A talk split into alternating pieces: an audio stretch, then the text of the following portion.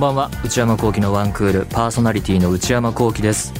10月上旬皆さんいかがお過ごしでしょうか？東京は、えー、結構ガラッと秋の気候に移り変わりつつあり何を着たらいいのだか分かりにくい天気が続いているんですけれども衣替え等々全く追いつかずといった最近ですけれども。さて映画を見ました「えー、ミュータント・タートルズミュータント・パニック」字幕で。アニメ映画なんですけど元になっているのはこれどれぐらい知名度があるのかっていうのは世代とかにもよるかもしれませんがティーンエイジ・ミュータント・忍者・タートルズ僕もこういう名前だっていうことをこれを調べて初めて知りました。ミュータント・タートルズミュータント・タートルズってずっと言ってた感じで、えー、もういろいろなメディアミックスされていてアニメ化だとかドラマ化とか実写映画もあったみたいですね。この辺は全然見た記憶がないんですけどでも子供の時になんか家にアニメかな？なんかこのタイトルの「ミュータント・タートルズ」の VHS ビデオがあった記憶があるんですけれども。捏造された記憶かもしれないけどうっすらなんかね記憶の奥の方にあります。まあ各世代によって、えー、楽しまれてきた作品も違うと思うんですが今回は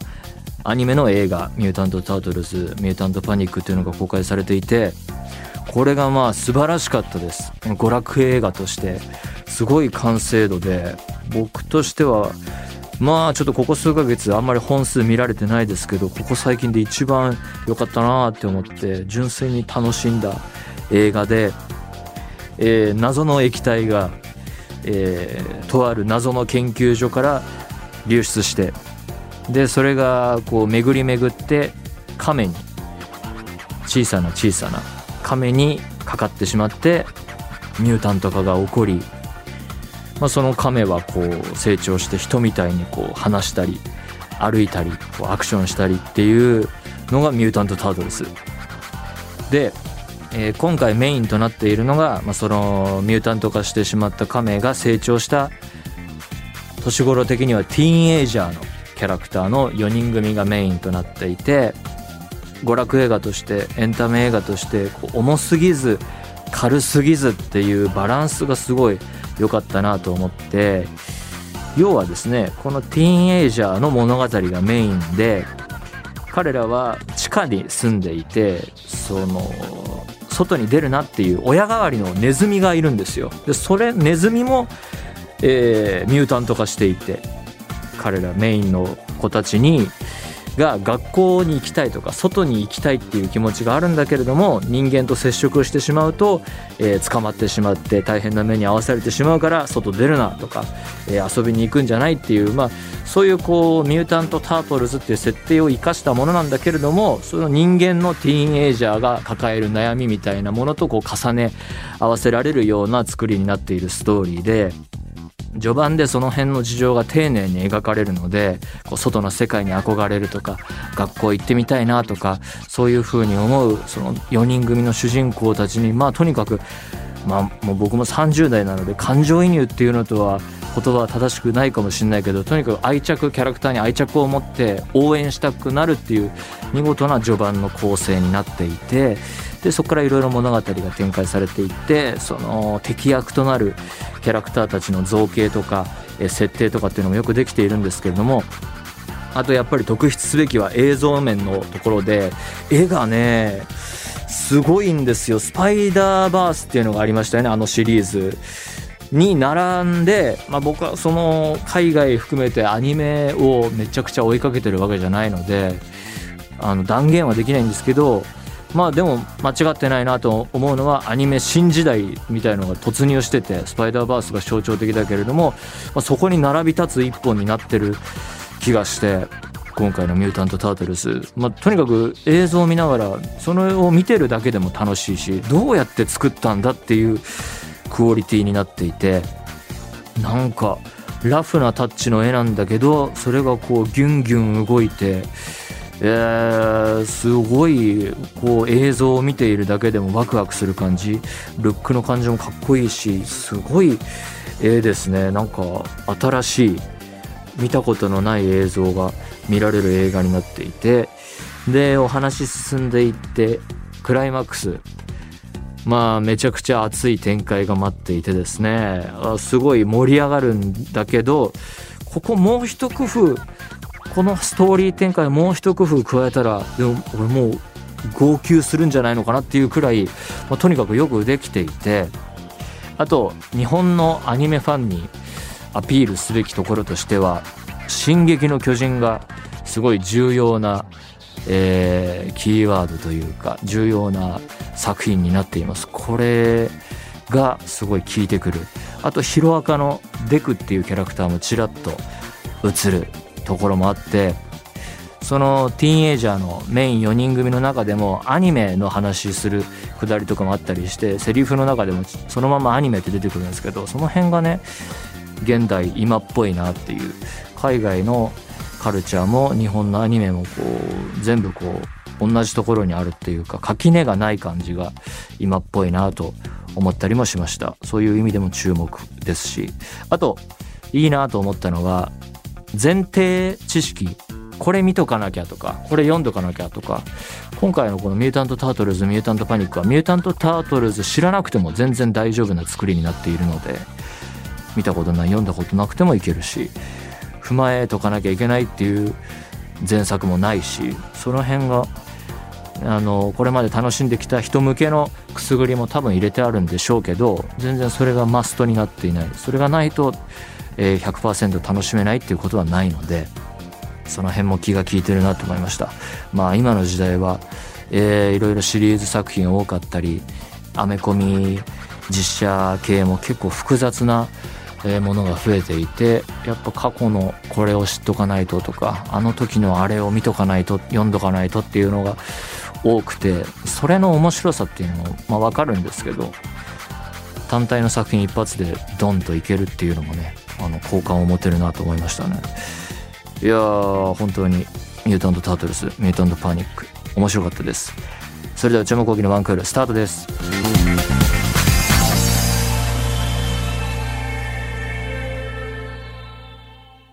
それではお便りを紹介しますラジオネームあやみょんさんからいただきました。内山さんこんばんは。私は最近、自分は思ったよりブレない軸があるのかもしれないと思うようになりました。それまでの私は人の意見に左右される、メトロノームのように軸がブレブレの優柔不断な性格だと思っていたのですが、人と話しているうちに、あ、自分にも譲れない部分があるんだなと気づきました。それは例えば、相手から初対面だけどタメ口でいいよと言われても、距離感を誤りたくないという意識から、かたくなに自分は敬語にさせてくださいと貫く時です。他にも人への言葉のかけ方であったり、言葉の選び方に自分の中で譲れないものを感じます。だからこそ悩むこともあるのですが、内山さんは最近ご自身の中で気づいたことはありますか？うん、難しいですね。えー、でもこの気づいたっていうのは、あやみょんさんに関して言うとコミュニケーションの話ですね。タメ口でいいよって言われても、距離感を誤りたくない。距離感ね、難しいですね。自分は敬語にさせてください。確かにまあ、いきなり切り替えることで、形から入ることで、えー、それをこう、中身に浸透させていきたいタイプと、そこは時間をかけて徐々に自然な変化を重要視したいタイプ。形から入るか、時間を重要視するかって、ここは二つに分かれる気もしますね。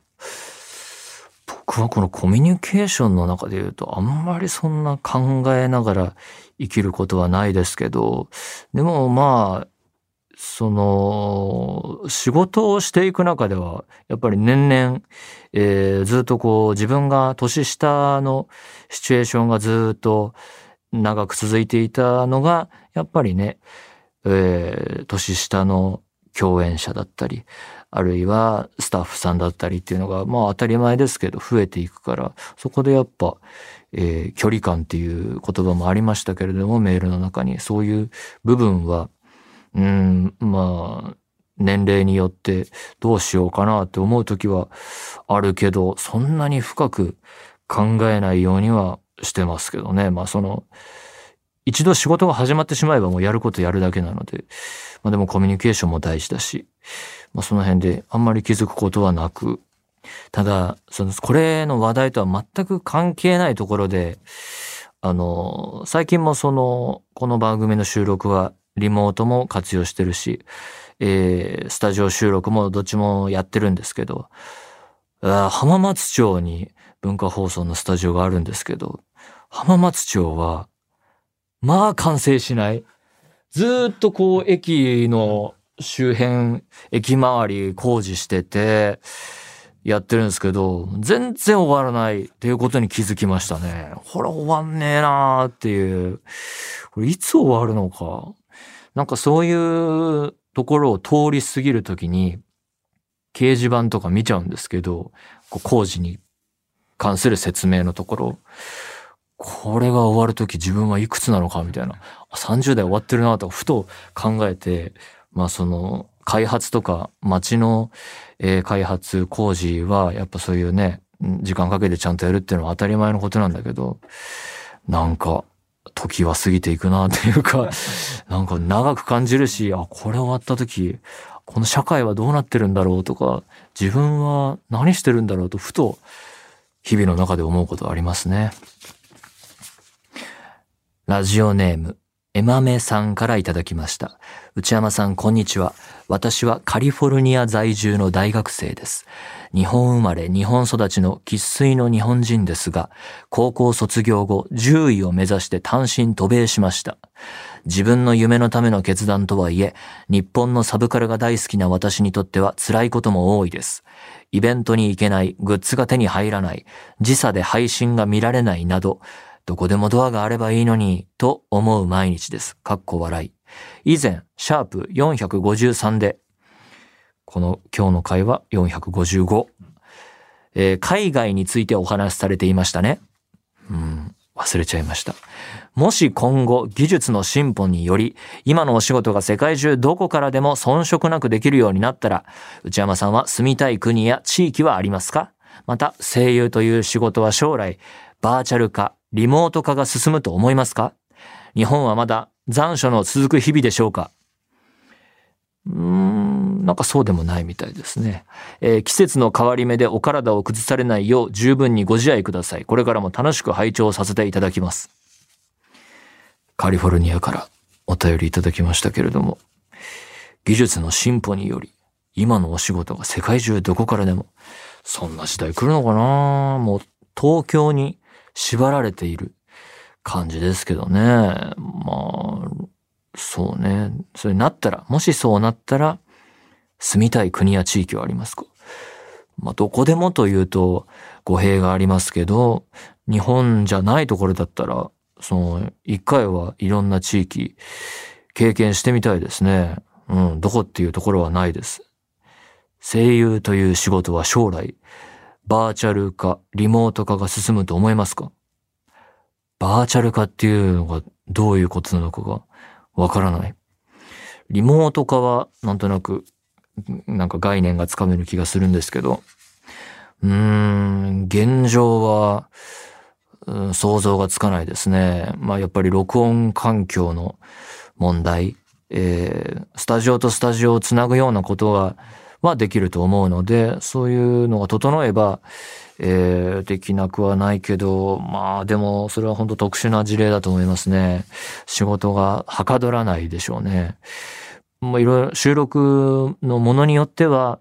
僕らは撮る側は普通にスタジオ、えー、日本にいるけど、その聞く側が、開発側が違う離れたところにいるっていう場合は、現状もあるので、そういう意味ではリモート化は進んでいるのかもしれないけれども、やっぱセリフを発する側がどこかに行ってもっていうのは、うん今のテクノロジーでは想像が難しいですね。まあでも、わかんないですね。うん、どうなってるかは。うん、わからないけれども、今のところは難しいと思います。まあでも、技術の変化という意味では AI 音声とかね、そっちの方がえー、業界に変化をもたらすという意味では気になりますかね。まあ、どうなるかもわからないけれども、だから仕事がどう変わるというのもわからないし、もう本当に日々は目の前のことをやるしかないので、将来のことを考える余裕がありません。ラジオネーム、まさみさんからいただきました。内山さん、こんにちは。いつもポッドキャストで楽しく拝聴しています。シャープ1から順に聞き始めて、今ようやくシャープ202まで来たとこです。突然ですが、内山さんは記憶力はいい方ですか？まあ、普通か、それ以下か。私は元から記憶力はあまりいい方ではないのですが、年とともに記憶力が本当に低下しすぎて困ってます。例えば、買い物をして家に帰ると同じものがすでに冷蔵庫にあるとかザラです。ああ、この間は同じドレッシングが開封済み2つ、未開封1つ、その日購入したので1つと4つも揃ってしまったことがありました。これはあの、小分けで、その、サラダ1回分とかじゃなくて、瓶とかそういう大きいやつですかね。どうなんだろう。買わなきゃと思って買うとすでに買ってあるパターンが非常に多いです。もう一つ。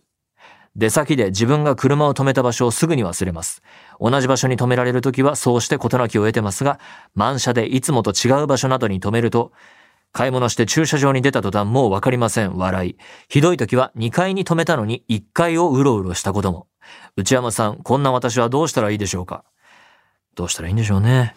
年だから仕方ないかなと思う反面、かっこ40オーバー。いい対策があればよろしくお願いします。長文失礼しました。朝晩涼しくなってきたので体調を崩さないようにお気をつけください。これからも応援しています。記憶力。うーん。えー、ドレッシングね。買わなきゃと思って買うとすでに買ってある。まあこれは、なんか、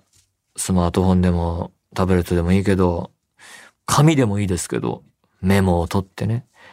取っておいて、えー、買ったら線を引く。もうこれしかないです。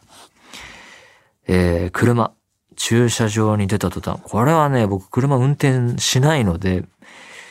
わかんないっすね。どうやってるんでしょうね。どこに止め。でも、駐車場に出た途端もみんなどうしてるんですかね。なんかこう目印となるものを、えー、目に入れといて、それもまたメモ取るか写真撮るか、それくらいじゃないですか？あとだってね、もう野生の勘に頼って、このルートだな、みたいな、いうぐらいですかね。記憶力は、僕はあんまり、謎の記憶はあるんですけど、自分はそんなに得意じゃないと思っていて、人の行動を見ていてすごいなと思うのが、レストランとかで一つの大皿に一口ずつこう前菜乗ってるみたいな、こう、感じのいいやつあるじゃないですか。あれを説明できるかな俺って思って、なんか、これ、持ってきてくれた人がこう指さしながら、これはあれのこれのあれで、あれを炒めてああして、これはなんとかかんとかのソースがけで、シェフの気まぐれサラダだみたいな、あの説明え、メモも見ずにあれに感動しますね。そんなレベルなんで、あれが、まあ、決まったやつだったらいいけど、そんな旬のものとかもあるだろうから、一年ずっと同じってこともないだろうし、あれが覚えられてすごいなって思ってます。ということで、何でもいいので送ってみてください。皆様からのお便り引き続きお待ちしております。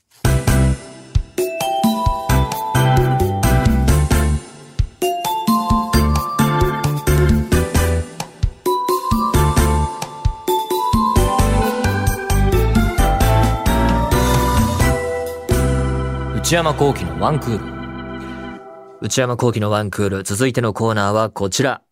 内山さん、これ、買いです。買い物をあまりしない、かっこ、買いたいものがない内山幸喜に、リスナーから買いの商品をお勧めしていただくコーナーです。リスナーの皆さんが買って良かったもの、内山幸喜が買うと良いのではないかと思う商品の情報を番組まで送っていただいています。さあ、見ていきましょう。ラジオネーム、じゅんじゅん88さんからいただきました。東京都30代女性の方。内山さん、内田さん、スタッフの皆さんこんばんは。いつも楽しく拝聴しております。今回内山さんにお勧めしたいのはボトックス注射です。え？私は歯医者さんで歯の食いしばりを指摘され、奥歯がすり減ってしまわないように、ナイトガードやボトックスを勧められました。ああ、なんかもう整形のあれかと思ったらちょっと違うんですね。ボトックスは製品名で、正式にはボツリヌス治療といい、ボツリヌス菌から抽出されたタンパク質を注射する治療になります。かっこ、よく毒を注射すると間違えている方が多いですが、タンパク質なので菌ではありません。わからん。昔から医療用途でも使われているものなので、安全性はとても高いものです。かっこ、日本でも保険適用のあるものもあります。へえ。施術時間は、両方で、両方で10分程度かなというところで、効果は量にもよりますが、4ヶ月から半年程度続きます。それで終わり？エラの筋肉を弛緩させるため、顔がほっそりとして小顔に見える効果もありますし、眉間、目尻、額のシワ治療にも使われるので、そちらもおすすめではありますが、内山さんはあまり美容的な効果は興味はなさそうなので、あくまで奥歯を守るという観点でも非常におすすめです。笑い。自由診療ですが、歯医者や美容医療のクリニックで割と簡単にやっていただけますし、値段も数万円程度で数ヶ月持ちますのでそこまで高くはないと思います。一度やったらその効果のわかりやすさに驚かれると思いますよ。歯の健康も考えられる内山さんですので、ぜひお勧めさせていただきます。ご検討のほどお願い申し上げます。びっくりマークがついていたので、大きい声で読んでみましたけれども、えー、あ、資料もついてますね。ボツリヌス治療、食いしばり治療の一環です。ただ、まあ、ボトックスは経験したことないからしわかんないんですけど、ナイトガードではないけど、あの、僕は強制治療をやっていたので、その名残というか、えー、リテーナーを使わなきゃいけなくて、もうほぼほぼいらないぐらいに言われてるんですけれども、そのリテーナーが、まあその時期によっていろいろ形は変わっていったんですけど、今はマウスピースを片側につけて、それをリテーナー的に活用しているので、ナイトガードではないけど、あの、つけて寝てるんですよ。なので、もうやっているというか、まあ、ナイトガードとはちょっと違うんだけれども、もう使っているので、まあ、それでいいかなと思ってます。えー、でもこれが、ナイトガード、ボトックスというものがあるそうです。ラジオネーム、花の子さんからいただきました。東京都30代女性の方。内山さんにおすすめしたい商品は、電子メモパッドです。かっこ、例、アマゾンリンク。リンク貼ってくれてる。一度はどこかで見かけたことがあるのではないでしょうか。すでにお使いになっていたらすみません。電子メモパッド、見たことない。使ったことない。写真が今手元にあるんですが、パッと見はほんとタブレットですね。うん、ペンもついていて。メモを書くことに特化した電子端末で電子ノートとも呼ばれているようです。一面黒いボードに専用のペンで書き込むことができ、不要になったらボタン一つでさっと消せるあれです。これだけ見ると子供のおもちゃですけどね。あの、このスクロールして消すみたいな。懐かしいけど、あの灰色のね、あれでよく遊んだものです。専用のペンといっても、加圧で反応すれば、圧力を加える。加圧で反応すれば何を使っても書けますので、ボールペンの持ち手の先っぽや耳かきとかでも書けます。耳かきはちょっとどうかと思いますけど。電気量販店だけでなく、ドンキーホーテでも見かけます。ネットで探すとパソコンやアップル製品と連携して使うことができるものまで出ているようですが、私が使っているのはごくごくシンプルなものです。電話番号を控えたり、忘れたくないことをメモしたり、ちょっとしたアイディアを書き込んだり。私は物事の優先順位をつけるのが苦手なので、やりたいことややらなきゃいけないことがいくつかあっても、ただやらなきゃという脅迫観念だけに気をもみ、脅迫観念、時間が過ぎていく日々でした。この電子メモパッドを使うようになって、やりたいことリストを箇条書きして、やれそうなことから実行するようにしたんです。通販ですか？やり終わったら、これでもかというくらい、その項目を塗りつぶします。その時の達成感が心地よいので、スマホにメモを取るよりおすすめです。価格も安いものだと500円で売られていて、性能の良し悪しはそれぞれあるでしょうがお手頃です。友人へのちょっとした贈り物としても良いと思います。以前の放送で仕事現場を間違えて到着するまで気づかなかった。自分が信用できないと語っていた内山さんにぜひ使っていただきたいです。メモを取って確認するのって大事だと感じるお年頃ですよね。私は内山さんより2歳年上ですが、同世代なので日々痛感しているのです。30歳になってすぐには感じなかった。昔だったらこんなミスしなかったのにとか、こんな思い込みしなかったのにと思うことは年々確実に増えていくのです。私はもう自分を信じることは諦めましたよ。そこで役立つのが電子メモパッドなのです。以後、どうか内山さんの心に留めておいていただければと思います。ああ、どうか、紙でいいじゃんの一言で一掃されませんように。いやー、スマホでいいじゃん。ということでもないんでしょうね。えー、電子メモパッド熱いお便りいただきました。使ったことない。電話番号を控えたり。そんなシチュエーションはない。マネージャーがやります。物事の優先順位。確かにこれはわかります。なんか、優先順位をつけて効率よく進めていって、こう一つのことを完成させたいけれども、それをこう頭の中で組み立てるのが難しいっていうのはわかります。それをこうメモで整理してっていうのはすごいわかる。えー、で、それで実行するようにしたと、この電子メモパッドで。やり終わったらこれでもかというくらいその項目を塗りつぶします。あ、普通に書いて消すんだ。その時の達成感が心地よいので、スマホにメモを取るよりおすすめです。あー、達成感は別にいらないかなうん、見る映画、見たら面白いだろうっていう映画のリストとか作ってますけどね。それも別に、うん、達成感。えー、価格も安いものもあるし、えー、ちょっとした贈り物としても。えー、で、進めるポイントとして、以前の放送で仕事現場を間違えて到着するまで気づかなかった。自分が信用できない。確かにそれはあった。メモを取って確認するのって大事。えー、昔だったらこんな思い込みしなかったのに、増えていくのかな自分を信じることは諦めましたよ。いや、俺はまだ自分を信じたい。自分を信じるよ。えー、電子メモパッドも確かに活用したらいいんだろうけど、俺はまだ自分を信じてやっていきたいと思ってますよ。そのダブルチェックというかね。確かにこうメールを見て、ここに行くんだって思って違うところには行きましたけど、まだでもそういうことがあるよって勉強したわけだから、まだ俺はいけると思ってますよ。ええ頑張ります。ということで、引き続きリスナーの皆様からの買いな商品のおすすめお待ちしております。以上、内山さんこれ買いですでした。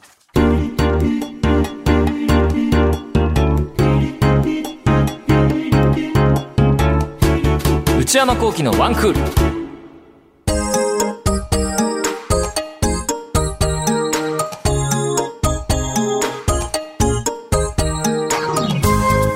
内山幸喜のワンクールそろそろお別れのお時間です。番組では皆様からのメールを募集しております。番組宛てのすべてのメールの宛先は one.joqr.net 懸命にコーナー名を書いて送ってください。よろしくお願いします。そして内山幸喜オフィシャルノート内山幸喜の踊り場は9月末で更新終了いたしましたが引き続き11月30日まではこれまでに更新した記事をご購入いただくことはできます。詳しくはノートの方をご確認ください。よろしくお願いいたします。番組公式 X アカウントは、アットマーク、ONE アンダーバー JOQR です。こちらもぜひチェックしてみてください。この番組は、ポッドキャストと YouTube でも配信中です。ポッドキャストは、ポッドキャスト QR、Spotify、Amazon Music など、YouTube は文化放送エクステンドの公式チャンネルで配信しています。更新は火曜日夕方の予定です。それではまた来週、さようなら。